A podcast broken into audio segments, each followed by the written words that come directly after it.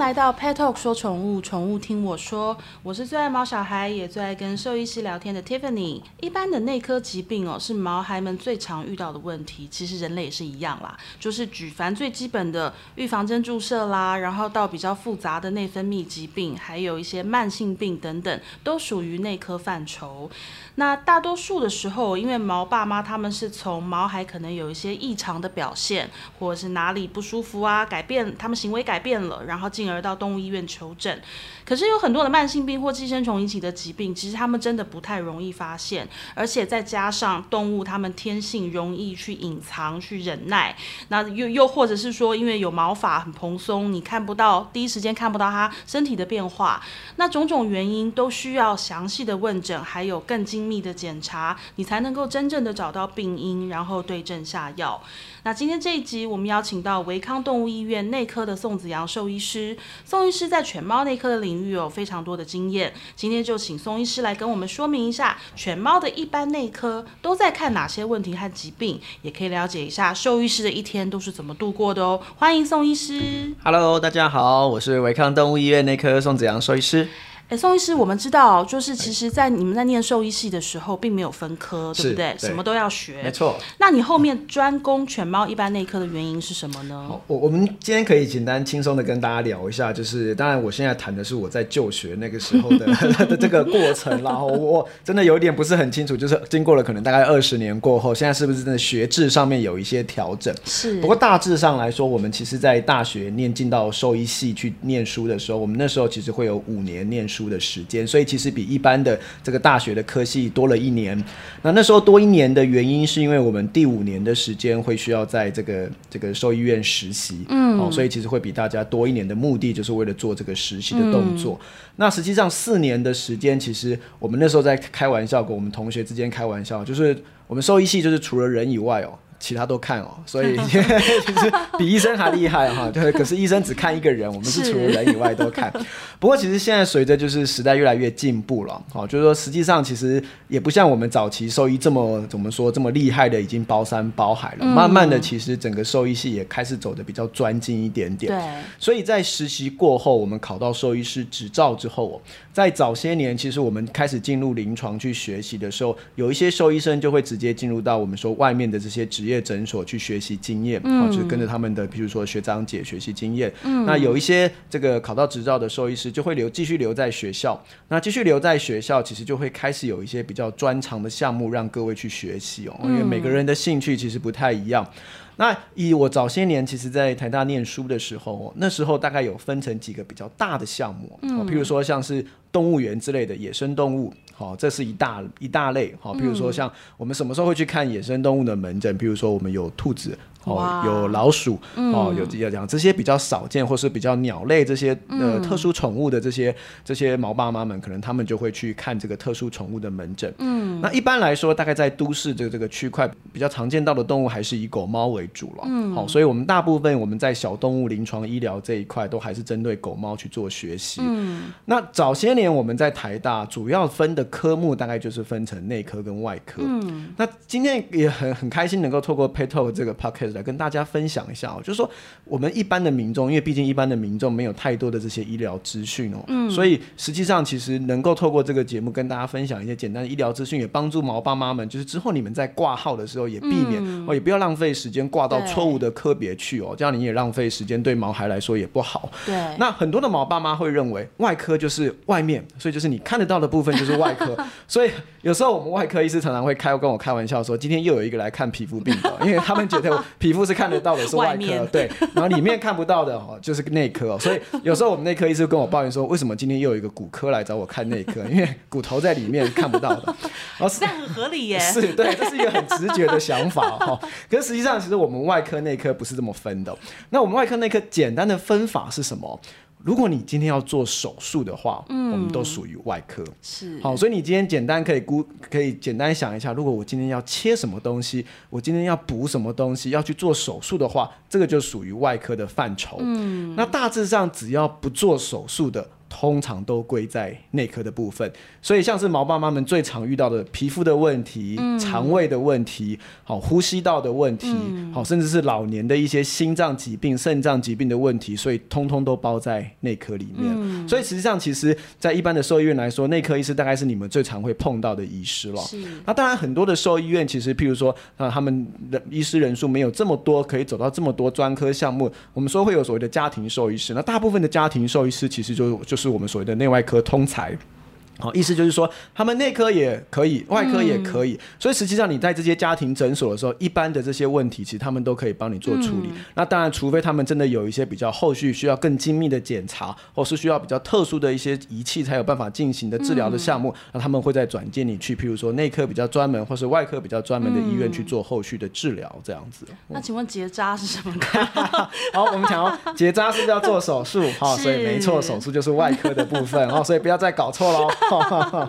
我有一个好朋友，他是人类的，就是外科医师。是。然后我们常常都形容说他的个性就是很急，然后做事情都是快很准。我们说就典型的外科医师的 style，就是看到什么都把它切掉，就是。没错，没错。所以大家记得要切掉的那个就是外科，没有的切的就不是。是，就是说我我们其实，在就学的时候，我们在学内外科的时候，嗯、因为其实。呃，我们想当医生，不管是人医还是兽医师，其实都会有一个就是医疗的使命感。嗯、那我们其实以前常在开玩笑，因为外科的这个手术有点像是一翻两瞪眼，就是你手术成功，其实是可以立受立刻感受到动物其实就恢复健康的一个一个改变。所以对医生来说，这个成就感有时候其实来得很快。所以早期其实我们大部分兽医系的学生，其实对外科都有一个憧憬哦，因为都、嗯、都大家都想要像医龙一样哦，就是手术很成功，嗯、开很厉害的手术。那相对的呢？我们那时候学生都常常会开玩笑，我们就说的那些内科的老师哦，都在演内心戏哦，因为你都不知道他脑袋在想什么，然后就是思考了一轮，眼睛一闭之后，哦，他们就给出一个诊断。可是所以所以实际上，其实内科是一个有我们讲啊，就是一个需要很多头脑，就是你会需要思考很多疾病的过程哦。是。那这些东西当然就是没有像手术我们讲这么 fancy 哦，就是你马上可以看得到一些结果的改变。嗯、可是实际上，其实内科也很重要，是因为其实狗狗猫猫不会讲话，所以当你今天决定开什么药给它吃。的时候，其实你同样也需要对他的健康负责。如果你今天开错药，他其实吃了就等于像在吃毒药一样，其实对他来说都是完全没有好的帮助的。嗯，我在二十年前养了一只雪纳瑞，然后到他过世之前，就是他雪纳瑞大家都知道是兽医师的好朋友，是。然后他也不免俗的，他后来到他十二三岁之后，他开始很多慢性病都来了，对。然后后来也是那时候，因为我比上工作比较忙，然后都是我爸带去看诊，然后我爸回来就跟我抱怨，他就说：“哇，这些兽。”兽医师哦，真的是什么都那个，怎么都没有一个人可以好好的诊断、好好的治疗，一直做检查。为什么要一直做检查？今天说要验这个，明天说要验那个。然后其实我就看着我爸，我就说，那不检查他怎么知道？是是，对啊。我们刚刚讲哦，就是说很多的内科疾病哦，因为其实。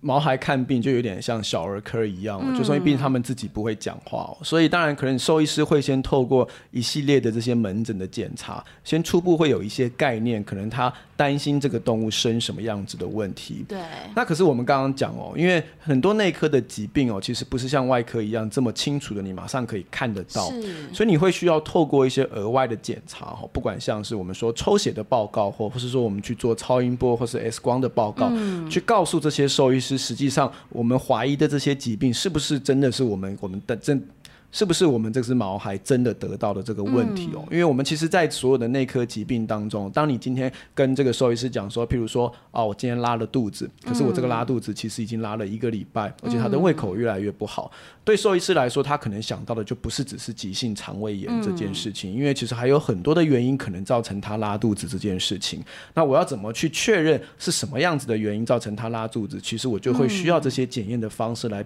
证明我的想想法是对的。好，所以通常兽医师其实就会跟你好好讨论说，我现在怀疑有什么样子的疾病，那我需要透过什么样子的检查方式来。证明或是来排除我的这些怀疑的疾病是对还是错？嗯，那这些方式有什么好坏哦？因为毕竟，其实当然，如果说我我们现在其实现在的社会，大家都习惯速成哦，就是说我希望我带去看门诊，吃个药马上就好。其实兽医师也希望哦。可是今天如果说他今天真的不是这个病，那如果说你吃了药之后反而拖了这个病情，其实对毛孩来说都不是好事情哦。所以你可以透过比较完整的检查，确认我们要治疗的疾病是什么，再对症下药，其实是一个比较安全的措施哦。有诶、欸，我举。一个发生在我自己身上的例子，就是我前一阵子胆囊发炎，是，然后就每天在家肚子痛。那你知道肚子痛就是一个很抽象的形容，是因为其实事实上，在我最后被诊断胆囊炎之前，我连胆在哪里都不知道，然后更更别提你肚子痛就是肚子痛，分不出来是什么啊？没错。然后去了急诊室，他一定是第一个问你嘛，那你有没有拉肚子？你有没有吐？你有没有什么？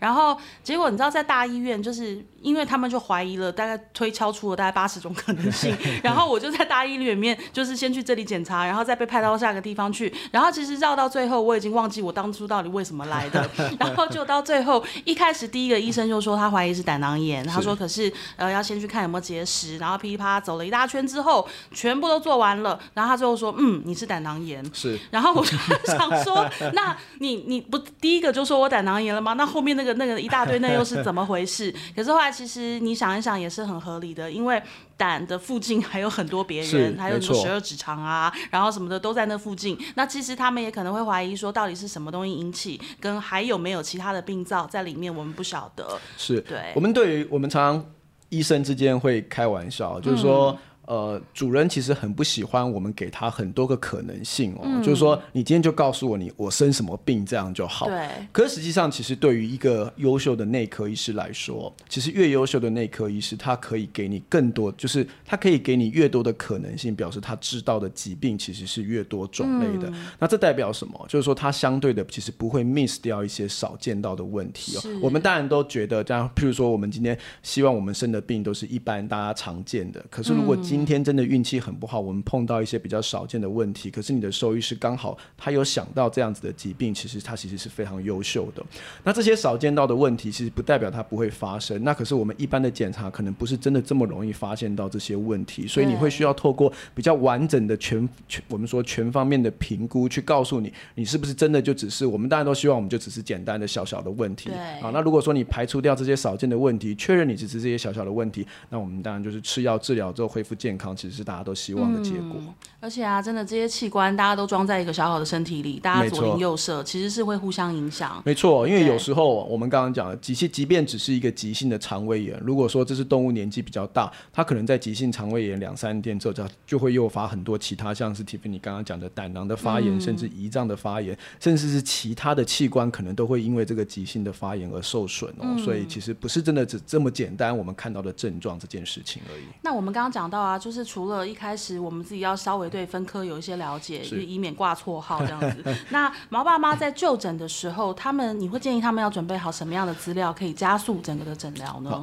其实我我们其实，在看诊的时候，我们很害怕遇到的状况是带来看病的这个这个家长，并不是主要照顾他的家长哦。因为我们刚刚讲，其实毛孩看病跟小儿科很像哦，因为都都是一个不会表达自己意见跟自己状况的一个个体。所以如果今天带来看病的家长完全不熟悉他的状况，那老实说，其实会有点跟兽医师在诊间那个干瞪眼，因为就完全会不知道发生什么事情。没错，没错。所以其实我们非常鼓励哦，就是说我们现在大家都知道，毛孩其实就是家中的一员哦。其实不只是我们说身为宠物这么简单，它其实是就是就就像是我们的家人。所以其实我们平常记录好他们的生活习惯是非常重要的一件事情哦。包括什么？包括你们最近吃的饲料的种类、零食的种类，你没有办法记录下来。没有关系，你就拍照下来。嗯、那现在大概一餐吃的量有多少？喝的水量有多少？这些毛孩简单的生活上面的这些资料，其实都是兽医师很好判断他一些疾病上面的一些资讯哦。嗯，这些东西可能主人来说，对你们来说，你们不用很有压力，就是说，哇，我一定要计算他今天喝了一百二十五点二 CC 的水，不需要。你你只要大概只要说，哦，他可能大概就是一天喝个一碗，那那个一碗你可以简单的称一下，大概有多少量？三分之一罐可乐，半罐可乐这样子，其实对医生来说都是好的资讯。那你不是很肯定，你把你的便便拍照下来。把你的尿尿的量拍照下来，嗯、其实对医生来说都是很有参考的价值。嗯、我们很希望从主人那边得到这只动物平常生活的资讯哦，包括从小一路到大，嗯、甚至是家里环境最近有没有一些变化，其实。对于某些猫咪来说，可能都会有一些情绪上面的影响。嗯、那最后就是，如果说这只毛孩真的最近有一些症状突然出现，不管是拉肚子还是吐，嗯、或是它突然咳嗽，其实你们现在的手机都很方便的，随时录一段影片下来，其实对兽医师来说都是有很好的资讯。那再来就是，可能现在的毛孩的疾病也都比较，我们说有时候会比较严重，嗯、所以如果你在之前就诊的有很多累积的资料下来。也麻烦你们就是整理下来，带对于后续的医生要做我们说不管是这个第二意见的咨询，或是其他方、嗯、手术方面的咨询，其实都有很多的帮助。还有啊，大家千万不要谎报。对，尤其是呢，他吃了什么这件事情。对，像我通常都是只供出那个我 饲料是吃哪一种，然后但我没有说饲料旁边加了什么，对，不敢加。对，对，这很重要。就是老对对医生来说，其实没有什么好欺瞒的。当然我我知道，就是说每个每个医生的看诊风格不一样，有些医生会很凶啦哈。不过实际上，其实他们都是为了你们的动物好哦。对，没有医生想要特别去骂你的。所以大家千万不要谎报病情。是。对，就像我的家庭医师，他已经放弃我了。他每次都说，就是我的小朋友食物过敏这件事情，只有换主人才能根治，对，否则没有办法，就是会反复发生。对，那我想再请问宋医师，因为器官哦都是包在身体里面的，一定要透过做一些检验，你才会知道说他他到底有哪里哪里出了问题。那基本会做的检验有哪一些，以及进阶的又会有什么呢？好，现在其实兽医的医疗发展真的就是在大概在这五到十年当中非常非常的快速哦，嗯、就是甚至是超远超过我们在念书的时候的那些预想到会发展的程度。嗯、那简单，我们其实在一般的兽医院，不管你是小的家庭诊所，还是稍微比较中大型的医院，其实你大部分会接触到的检查，包括了除了医生比较我们说在门诊当中会触摸你的动物，嗯、因为它其实是一个很好的方式，知道它现在的状态是如何。嗯，那可是因为我们没有办法。去知道它整个器官运作的状态，所以我们很多的医生其实会很常帮你家的毛孩去做抽血检查这件事情。血液检查报告里面的数字代表什么呢？血液检查报告的数字，它其实就是代表每个器官运作的状况是如何。嗯，所以透过这个方式，医生就可以很清楚的知道这个器官这个器官运作的效率是如何，它是不是能够正常发挥它该有的效果。嗯，譬如说我们简单讲，我们肝脏其实应该要做很多的这些营养蛋白出来，所以我们在血液报告当中的营养蛋白指数，其实就是评估这个肝脏有没有该执行它功能的一个方法。是，那我们都知道肾。脏其实简单来说是一个排毒的功能，所以在血液报告里面这些。需要透过肾脏排除的毒素的浓度就不应该升高上来，所以一旦这些指数开始升高上来，可能就是在告诉你这个肾脏排出毒素的能力在下降。嗯，所以抽血告诉我们的是这些器官运作的状态还有没有在正常的范围当中。可是呢，就跟我们现在人类一样哦，很多的这些早期的变化不一定会去影响到这个器官运作的功能。所以这是为什么很多兽医师会建议主人，你会需要去做超音波的检查，你会需要去做 X 光的检查。因为这些影像的检查，可能甚至在这些器官还没有出现状况之前，就已经开始出现了一些结构上面或是质地上面的改变。这个这个其实是我们很希望能够早期发现、早期治疗的一个很重要的方法哦。就跟我们人类其实现在会去做非常多的影像检查是非常类似的。嗯，那现阶段呢，其实宠物的医疗也不光仅仅是在这个超音波跟 X 光上面哦，甚至比较大型的医院或是比较专门的医院，他们甚至跟人类一样开始有一些断层扫描或是这个核磁共振。那这些。高阶的检查其实主要的目的就是去看到更细微的组织，或是我们一般没有办法更清楚看到，譬如说像是脊椎、像是神经，或是像是脑部的这些结构。那这些检查的方式其实都是透过兽医师去判断他需不需要去做，那我们就会转介你去进行这样子的这些检查。那现在。这几年当中哦，就是像台湾其实已经开始，甚至像人一样开始有一些导管的手术了。嗯、这些其实都是早年我们在其实就学的阶段都想象不到的事情哦。现阶段其实相对的都已经开始在台湾的兽医比较开始可以运行的起来了。嗯、所以啊，希望毛爸妈们，我们不要再误会内科兽医师了。就是第一个，他们的病患都不会讲话，是，对。然后跟第二个，因为这真的是内科疾病很复杂，那你必须透过很多的，不管影像也好，协议报告也好，去。给他们一个指标才能够做评估，没错。那坦白来讲，老实说，我如果遇到一个医师，他铁口直断，我的狗得了什么病，其实是我才害怕。我就说，那第一个，首先是那个你你你什么让你能够如此的铁口直断？是我的狗已经病入膏肓，就是已经症状就写在脸上了吗？我觉得这才是要担心的。所以就是大家真的对付这些内科疾病，真的是要比较有耐心一点。那其实像宋医师刚刚讲的那些检查，其实在我们人类也是一模一样都有，只是差别真的在于。我们有健保，那小动物没有，所以真的还是要提醒毛爸妈，就是疾病哦，它绝对不是一天突然发生的，当然有些急性症状也许是，但是绝对都有一些前因，是，然后有些后果，那所以真的日常的保健、日常的照顾，然后日常的观察，这个真的还是最重要的哦，不要等到说疾病发生了，那当然发生了，我们就是治疗啊，可是那当然就会有很多后续的问题，所以最好最好还是我们平常就要小心。那宋医师，你身为一个内科兽医师，给我们的毛爸妈有什么建议？就是平常在照顾小朋友的日常生活上。好，我其实很鼓励毛爸妈，就说我们其实饲养毛孩，其实是希望带给我们快乐，嗯，也希望我们可以陪伴他一辈子哦。对。所以我其实很鼓励毛爸妈，就是饲养毛孩绝对不要有压力哦。